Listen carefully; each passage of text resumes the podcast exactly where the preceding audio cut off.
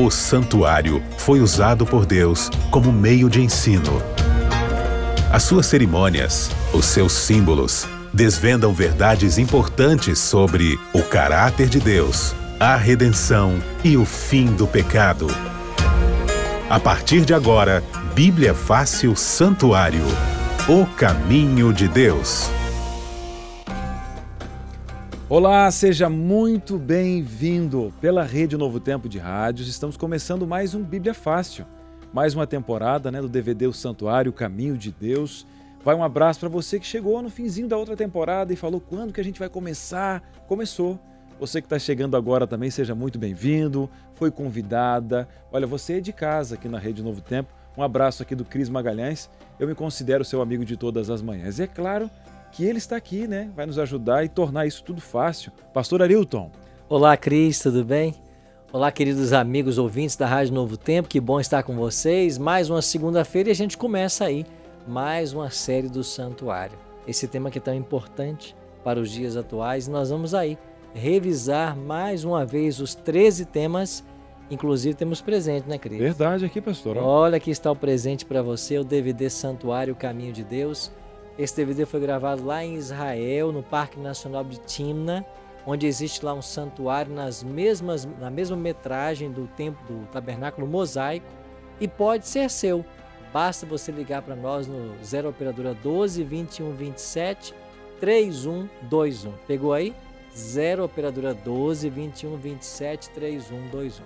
Ou então mandar para nosso WhatsApp uma mensagem: quero DVD Santuário. Pode ser no 12 98244 4449. 8244 4449. Peça e mandamos pelos correios para sua casa. Agora, pastor, alguém que está se perguntando, chegou aqui pela primeira vez, não é um tema que se estuda muito por aí, né? O santuário.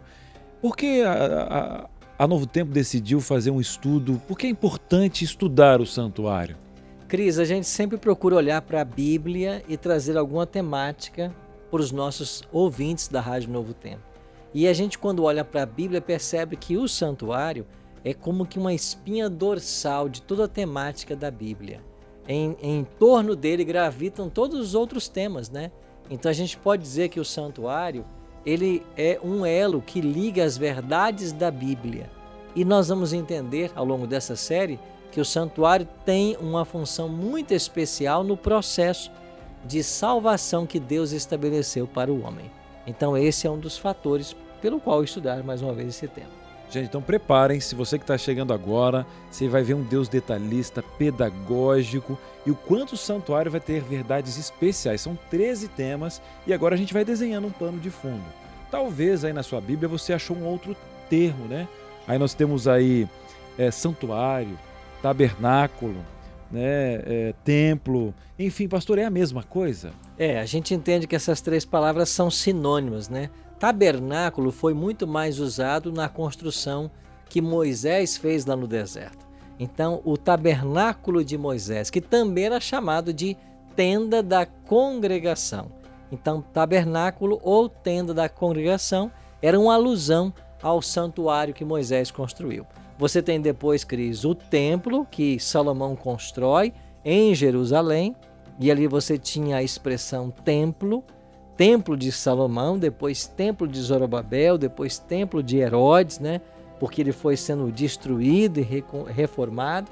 Mas na Bíblia, santuário, templo e tabernáculo são expressões sinônimas e usadas de forma intercambiável, às vezes para falar do templo celestial onde Deus mora, às vezes para falar do tabernáculo que Moisés construiu e às vezes para falar do templo lá em Jerusalém. Talvez agora você já começou a fazer uma matemática bíblica, né? Ó, templo de Moisés foi destruído, foi reformado. Aí falou de santuário celestial. Pastor, existiu então um santuário terrestre aqui, plano de Deus com Moisés, e existe um santuário celestial. Explica para a gente qual a função, qual é a ideia de ter um santuário, uma cópia desse santuário no céu, o que, que ele fazia, se é que ele perdeu um pouco do sentido ou trocou a função. Como é que funciona isso biblicamente? Nós temos alguma coisa que a Bíblia revela a respeito desse assunto. Agora, o interessante é pensar o seguinte: Deus, ele não tem um princípio, ele sempre existiu. Então, quando que esse santuário celestial foi construído? Nós não temos essa informação. O que nós sabemos é que Deus sempre habitou num santuário. Em algum momento, Deus criou esse santuário para a habitação dele. E isso antecede a criação do nosso universo e do planeta Terra. Então havia, há um santuário no céu que é a morada de Deus. Eu até queria ler aqui um texto de Êxodo, no capítulo 15, verso 17, que ele pode nos ajudar a entender melhor esse assunto. Êxodo 15, 17 diz assim: Tu o introduzirás e o plantarás no monte da tua herança, no lugar que aparelhaste, ó Senhor, para a tua habitação, no santuário, ó Senhor, que as tuas mãos estabeleceram. Então há um santuário no céu, estabelecido pelas mãos divinas em algum momento da história, que nós não podemos definir exatamente. Esse santuário, casa de Deus, sempre um local de adoração. Agora, nesse santuário, Deus colocou criaturas que ele criou. E lá estavam os anjos, querubins, serafins. Nas cenas de Isaías capítulo 6 e Apocalipse capítulo 4 e 5, onde os profetas têm uma visão do trono de Deus, lá são vistos milhares e milhares de anjos. E entre esses anjos havia um que, de forma inexplicável e ilógica, nasceu no coração dele o mal, que nós chamamos de Lúcifer, né? Então foi no santuário que o pecado se originou. E por causa disso, Lúcifer foi expulso do céu e teve início na história do nosso mundo o que nós chamamos de grande conflito entre o bem e o mal. Mas o santuário sempre existiu. E Deus mandou que uma cópia fosse feita na terra. Eu tenho aqui a minha Bíblia aberta em Êxodo capítulo 25, no versículo 8, Deus diz assim para Moisés: E me farão um santuário para que eu possa habitar no meio deles. Versículo 9: Segundo tudo o que eu te mostrar para modelo do tabernáculo e para modelo de todos os seus móveis, assim mesmo o fareis. Então Deus mostrou a Moisés um modelo para que ele fizesse um santuário na terra. E esse modelo mostrado a Moisés foi o santuário celestial. Então, o santuário celestial é o local da habitação de Deus, onde ele é adorado. Também tornou-se o centro cósmico da batalha entre o bem e o mal. E aqui na terra, ao Moisés receber a ordem de construir um santuário, o objetivo de Deus era ensinar como ele lida com o problema do pecado. Como que ele oferece um substituto que morre no lugar do pecador como que Deus salva. Então era um evangelho em símbolos. Muito bem. Olha, você entendeu esse desenho? O que Deus estava querendo com a humanidade? Esse desenho do santuário. Você viu aí, antigamente ali, né? Era só adoração. Agora o santuário virou um plano de redenção para salvar você que está acompanhando a gente. Olha que notícia boa. Agora, pastor, então não havia pecado e esse santuário foi contaminado, né? E até a questão do santuário terrestre foi um plano, faz parte de um plano de redenção. Só que como funciona para ele ser purificado? Faz parte até dos rituais que nós vamos aprender durante ao passar da semana. Então, ele foi contaminado. Ele foi contaminado no santuário e ele precisa ser purificado aonde? Veja, o que, que contamina o santuário? E, e, e, nós vamos estudar aqui nessa temporada uma profecia de Daniel capítulo 8, que vai falar sobre a purificação do santuário no céu. Hum. Alguns até perguntam, Cris, mas como assim? Há pecado no céu? Não, no céu não há mais pecado, mas há registro de pecado. E são esses registros que serão analisados e apagados. Então nós entendemos a purificação do santuário nesse contexto. Agora, aqui na terra acontecia uma purificação que era um tipo daquilo que aconteceria um dia no céu. Como que na terra o santuário era, era contaminado? Quando alguém pecava em Israel, ele tinha que ir até o santuário, levar a sua oferta, um animal. Dependendo do pecado, havia um tipo específico de animal. Ele confessava então o seu pecado com a mão na cabeça do animal. Depois, o próprio pecador tinha que imolar o animal, matar o animal. Então, o sacerdote acompanhava toda essa cerimônia. E algumas vezes o sangue desse animal era levado para dentro do santuário. Então, esse sangue que era levado para dentro do santuário e aspergido na cortina do santuário contaminava o santuário, porque o pecado que o pecador, que o israelita cometera, saía dele por o animal e do animal via sangue para o santuário. Isso era um processo diário. E uma vez por ano, no dia da expiação, como eles chamavam lá em Israel, entrava em cena o sumo sacerdote para fazer a purificação do pecado. Então, purificação do santuário tem a ver com purificação de registro de pecado. E isso acontecia tanto aqui na terra como um dia aconteceria no céu, uma vez que você tem o tipo e o antítipo nesse processo de salvação. Agora, pastor, eu fico imaginando o pessoal que está tá vendo, né, ou ouvindo o programa pela primeira vez, e uma história bem conhecida é Moisés, né, a libertação do povo do Egito e tal, e fica perguntando, pastor, como se deu a construção de algo, né, que é cópia do céu no meio do deserto? Quanto tempo né, levou para construir? O senhor nos deu até números de pessoas que trabalhavam na construção e inclusive na execução das tarefas. Você tem como desenhar um pouquinho dessa construção para a gente, pastor? Sim, Deus foi muito detalhista na construção do tabernáculo lá no deserto. Ele foi construído ao pé do Sinai. Então o povo havia saído do Egito, havia cruzado o Mar Vermelho, desceram para o sul né, de Israel, do sul do Egito, chegando à península do Sinai e ali acamparam. E Moisés foi ao monte, né, passou 40 dias no Monte Sinai depois ele desce, traz as tábuas da lei. Foi nesse tempo que o tabernáculo foi construído. Alguns especialistas calculam que isso foi de seis meses a um ano, mais ou menos, a atividade da construção em si. Agora, como que num deserto eles podiam construir esse santuário? É simples, porque eles haviam trazido do Egito muitas riquezas. Deus orientou o seu povo após a décima praga, que foi a morte dos primogênitos, que ao saírem do Egito, eles levassem as riquezas que os egípcios tinham, como uma forma de pagamento pelos quatro séculos que eles foram escravos. Então, o povo de Israel, quando saiu do Egito, trouxe ouro, trouxe prata, trouxe tecidos, etc. E o santuário foi construído basicamente com essas coisas e também com aquilo que a, o próprio Sinai podia prover como madeira. E a árvore mais comum na região do Sinai era a acácia. E você vai perceber que vários móveis do santuário foram feitos de acácia, inclusive a Arca da Aliança. Então, ali eles pegaram as madeiras para fazerem as peças e estas madeiras com tecidos e metais foi usado para a construção.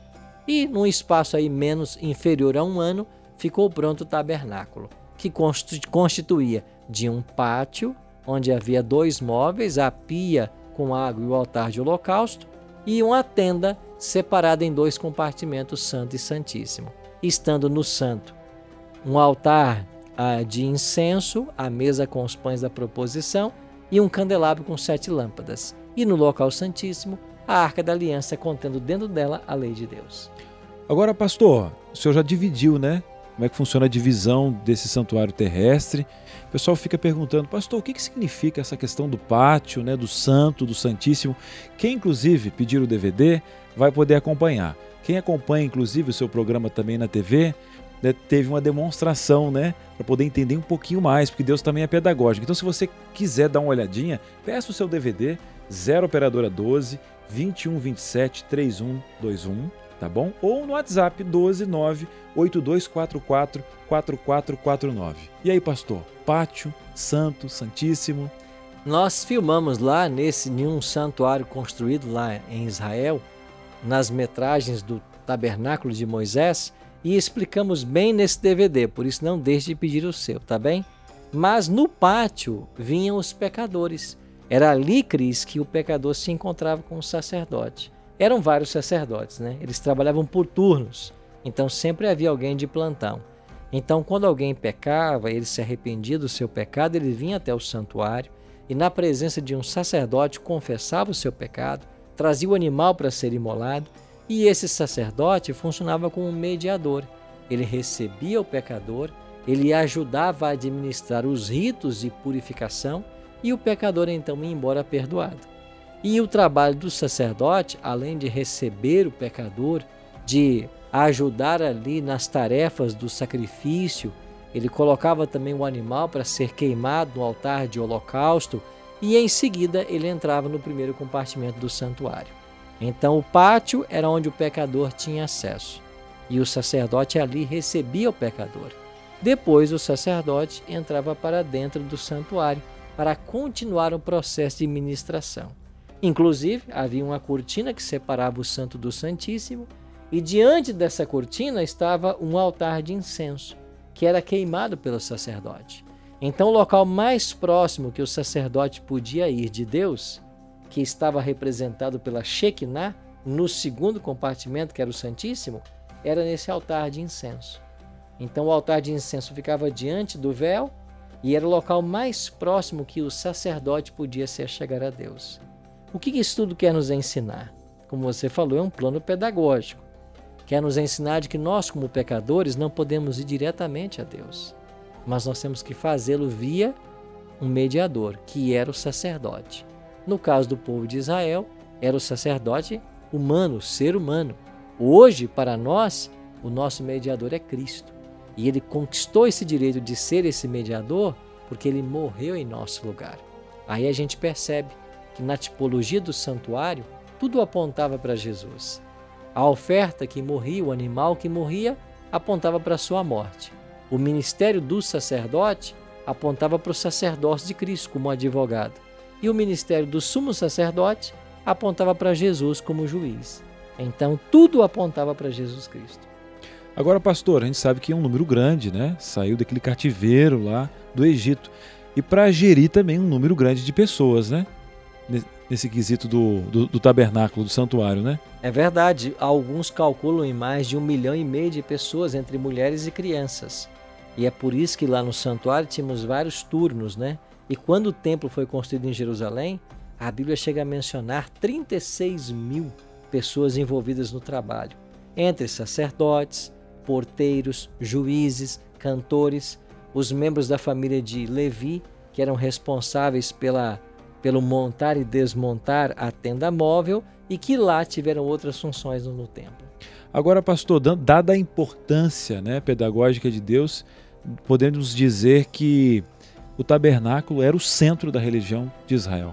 Era o centro, e você percebe isso por uma leitura da Bíblia. Se você pega a sua Bíblia, Cris, e vai aqui para o Pentateuco, os primeiros cinco livros da Bíblia, você vai ter aqui 40 capítulos falando só sobre o santuário. Então, no Pentateuco que Moisés escreveu, os primeiros cinco livros da Bíblia, cerca de 40 capítulos. Se você avança para o livro de Salmos, ou para os Salmos, como nós chamamos, né? Você vai ter 150 salmos de mais ou menos oito autores, entre eles Davi. Davi, os filhos de Asaf, Salomão, Moisés também foi autor de um salmo. Então, esses salmos que nós temos na Bíblia hoje, eles eram cantados nas cerimônias do santuário. Então, o povo de Israel, através dos cânticos, eles contavam a sua história. Era passada a história de geração em geração. Então, os salmos era a coletânea do santuário. Se você vai então para os livros dos profetas menores, você vai encontrar, por exemplo, a profecia em Daniel da purificação do santuário, Cristo no seu ministério intercessório. Quando vamos para o Novo Testamento, chega nos evangelhos, Jesus é apresentado como cumprimento de todas as festas. Se cumpre em Cristo. Se você vai para Hebreus, por exemplo, foi um livro escrito para mostrar a transição do santuário terrestre para o celestial. Nas cartas paulinas, Cristo é apresentado como ovelha, sacerdote e sumo sacerdote. E o Apocalipse está sistematizado em sete cenas, grandes cenas. E cada uma dessas grandes cenas começa com uma visão do profeta do santuário celestial. E nós entendemos que o próprio jardim do Éden era um santuário, porque Deus vinha morar com o seu povo. Ali, ali foi o primeiro santuário. E você vai encontrar no Gênesis, no jardim do Éden, elementos que depois vão aparecer lá no santuário. Ou seja, do Gênesis ao Apocalipse, o santuário está presente. Por isso que a gente diz que ele é o centro do pensamento dos escritores bíblicos. Pastor, hoje nós estamos unindo, né? Dois temas, o santuário celestial e terrestre. Inclusive, se você está pegando muita coisa, está com alguma dúvida, entre em contato conosco, peça o DVD que vai te ajudar por demais. Lembrando que tudo que é apresentado aqui está na Bíblia, por isso que é Bíblia Fácil. E você está até fazendo algumas contas precipitadas. Muito bem, pastor, mas agora eu não tenho né, provas agora do santuário, que não existe mais, né? Mas esse outro santuário celestial, ele, ele sempre existiu e nunca vai deixar de existir. E no nosso DVD, só para você agora, inclusive, acompanhar semanalmente aqui, nós teremos temas, inclusive o senhor citou ó, uma profecia de Daniel, vamos explicar como que Jesus se liga ao santuário. A gente pode dar um spoiler para quem está agora acompanhando, que é uma linguagem nova, né, pastor? É... Então a gente, ter, a gente vai ter Jesus cumprindo as profecias dentro desse santuário. Esse santuário vai ser destruído depois de Jesus. Como é que funciona, pastor? O santuário terrestre teve a sua pertinência, né? Foi destruído no ano 70, já vamos dar um spoiler aqui, né? Mas o santuário celestial, ele sempre existiu e sempre existirá. E a palavra de Deus nos diz que esse santuário, ele vai estar disponível para todos nós novamente um dia. Por quê? Porque nós temos na Bíblia, Cris, só duas estruturas que são apresentadas com metragens em forma cúbica. E essas duas estruturas são o Santíssimo do Santuário e a Nova Jerusalém. É por isso que em Apocalipse João não viu na cidade o santuário. Por quê? Porque não há mais um santuário, a cidade será o santuário. E essa forma cúbica que tinha o Santíssimo do Santuário, que era seis de largura, seis de comprimento e seis de altura, agora aparece a Nova Jerusalém, que tem 12 mil estádios de largura, comprimento e altura.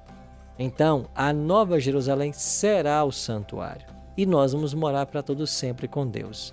É por isso que a gente entende de que o santuário sempre existiu e sempre existirá.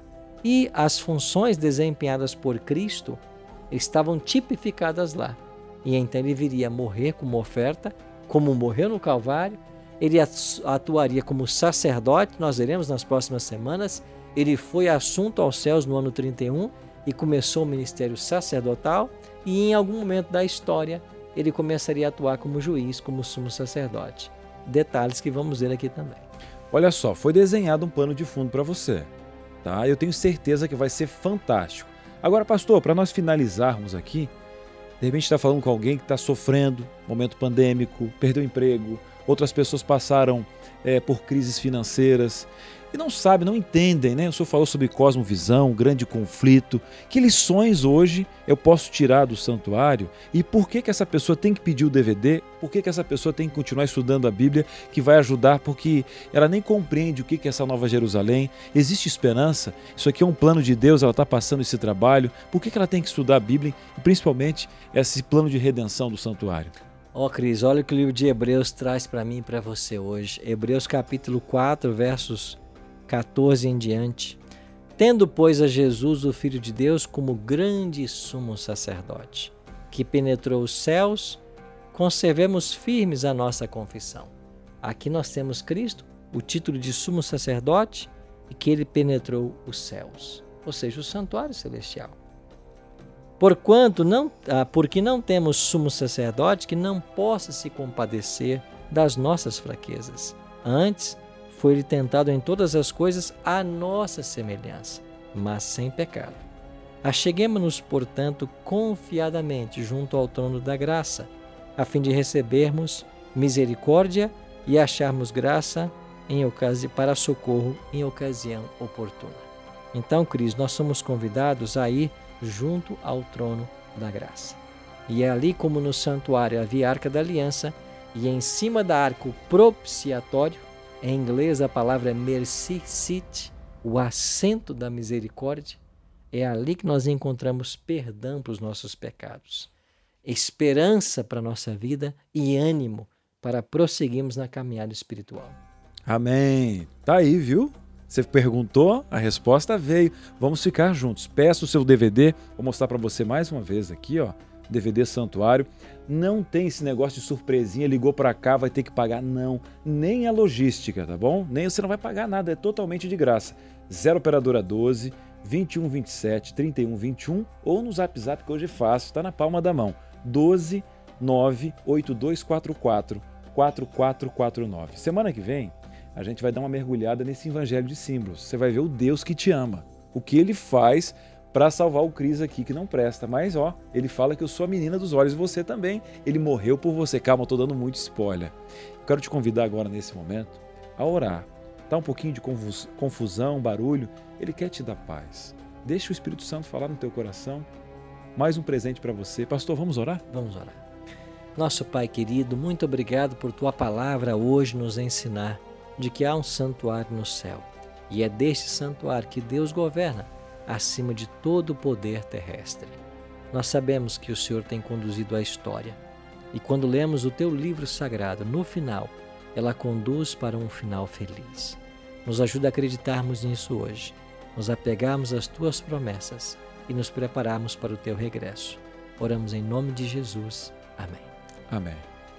Pastor, é sempre um prazer, de verdade, estar aqui no programa com, com o senhor, com o pessoal de casa e próxima semana, então, Evangelho dos Símbolos. Evangelho em Símbolos, né? E eu convido você para estar conectadinho aí com a gente.